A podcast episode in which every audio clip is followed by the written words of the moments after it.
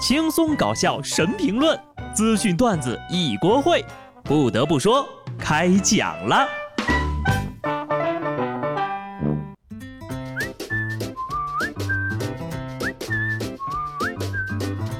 哈喽听众朋友们，大家好，这里是有趣的。不得不说，我是机智的小布。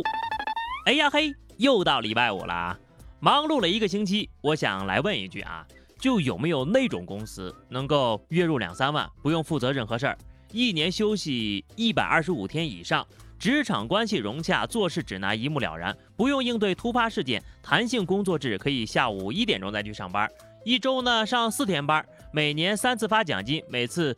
至少是三个月的工资，有的话，我想去这里上班。如果没有的话，我下个礼拜再来问问哈。下面呢说一个重磅消息啊，浑元形意太极门掌门人啊马保国在归隐一天之后，宣布参加院线电影《少年功夫王》的拍摄录制。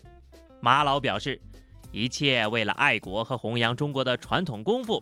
并现场展现他的独门绝技——闪电五连鞭和连三锤，啪的一下就复出了，很快哦。不是说远离武林圈了吗？结果开始进军娱乐圈掐烂钱，倒是也没毛病哈，毕竟文体不分家。呵呵，以马老师的神功速度呀，全片打戏估计要不了六秒钟也就拍完了。说到底。马大师能够拍院线电影，我们每一个人都有责任，而且是全责。希望大家呢能记住一个事实：我们喜欢看的马大师的鬼畜视频，本质上是各位 UP 主的创意、脑洞和技术，而并非马保国本人。而马保国本人从教所谓的功夫开始，就是一直掐烂钱，到今天也是如此。千万不要因为刷多了他的视频和语录，就和他共情了，甚至洗白他、维护他。B 站鬼畜区或成为最大赢家，因为新素材又要来了。不得不说呀，我这个人呢是轻易不骂人的，如果骂了，那就是该。那么接下来呢，被骂的是谁呢？一个清华的大一学生在食堂路过一个学姐的时候呢，背包擦到了她的臀部，学姐就声称呀自己被摸了屁股。争执过程当中，学姐要求学弟交出了学生证，学弟呢递了身份信息，并表示可以调监控来自证清白。然而，这个学姐在监控出来之前，就把人学弟的个人信息啊公布在朋友圈和树洞，要求其实名公开书面道歉，通知家长和院系。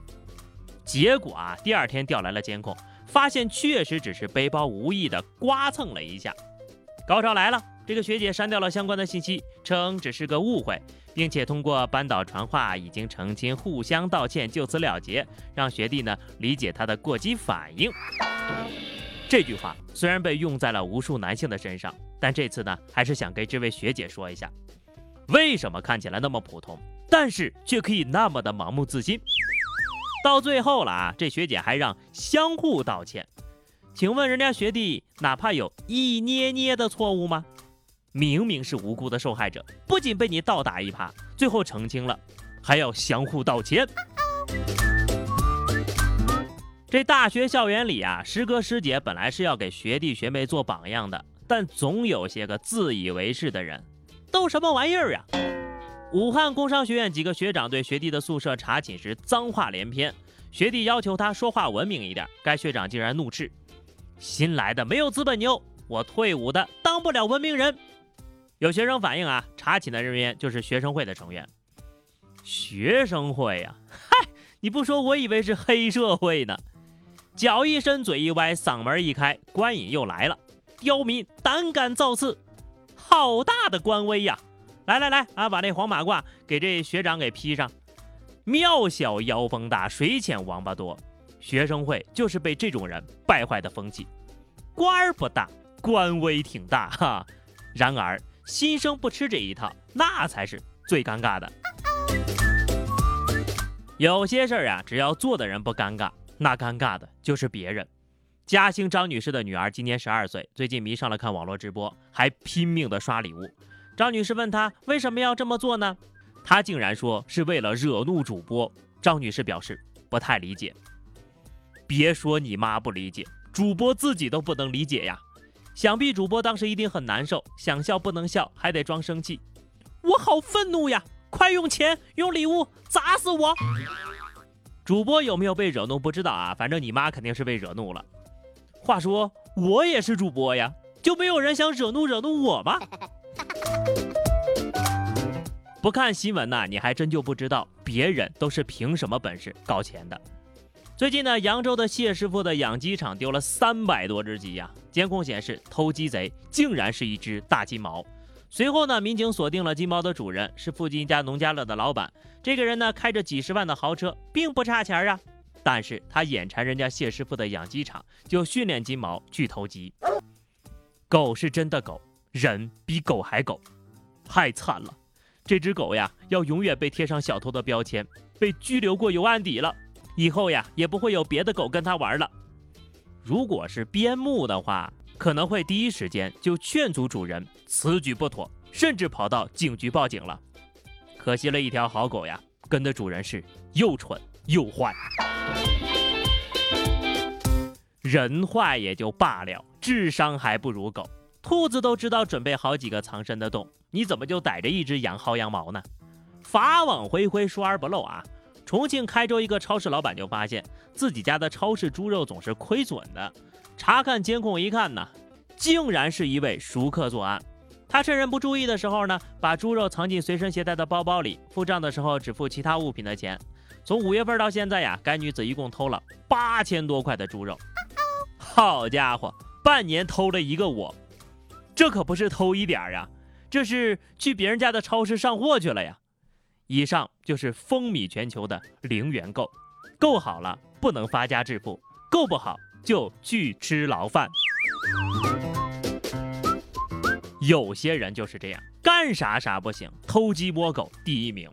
山东济南一男子到火锅店吃饭之后呢，说心脏不舒服，店家报了警。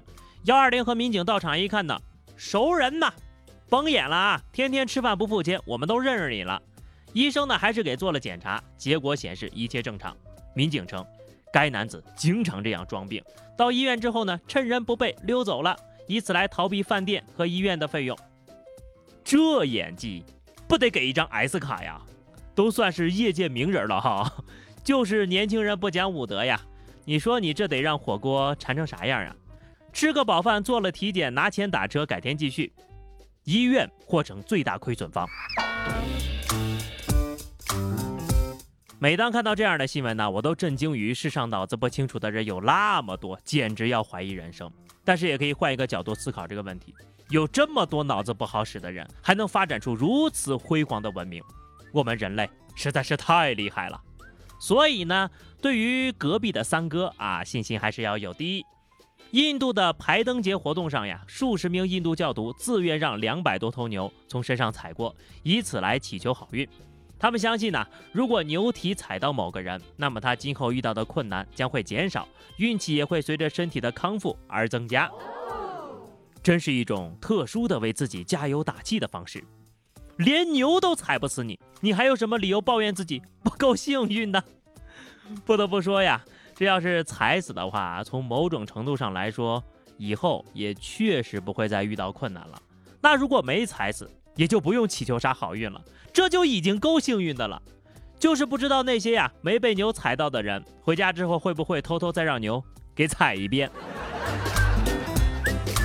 踩好了呢是净化，踩不好呀就得火化了。这就是传说当中的大难不死必有后福吧。好了，那么以上就是本期节目的全部内容。关注微信公众号 DJ 小布或者加 QQ 群二零六五三二七九二零六五三二七九，来和小布聊聊人生吧。下期不得不说，我们不见不散，拜拜。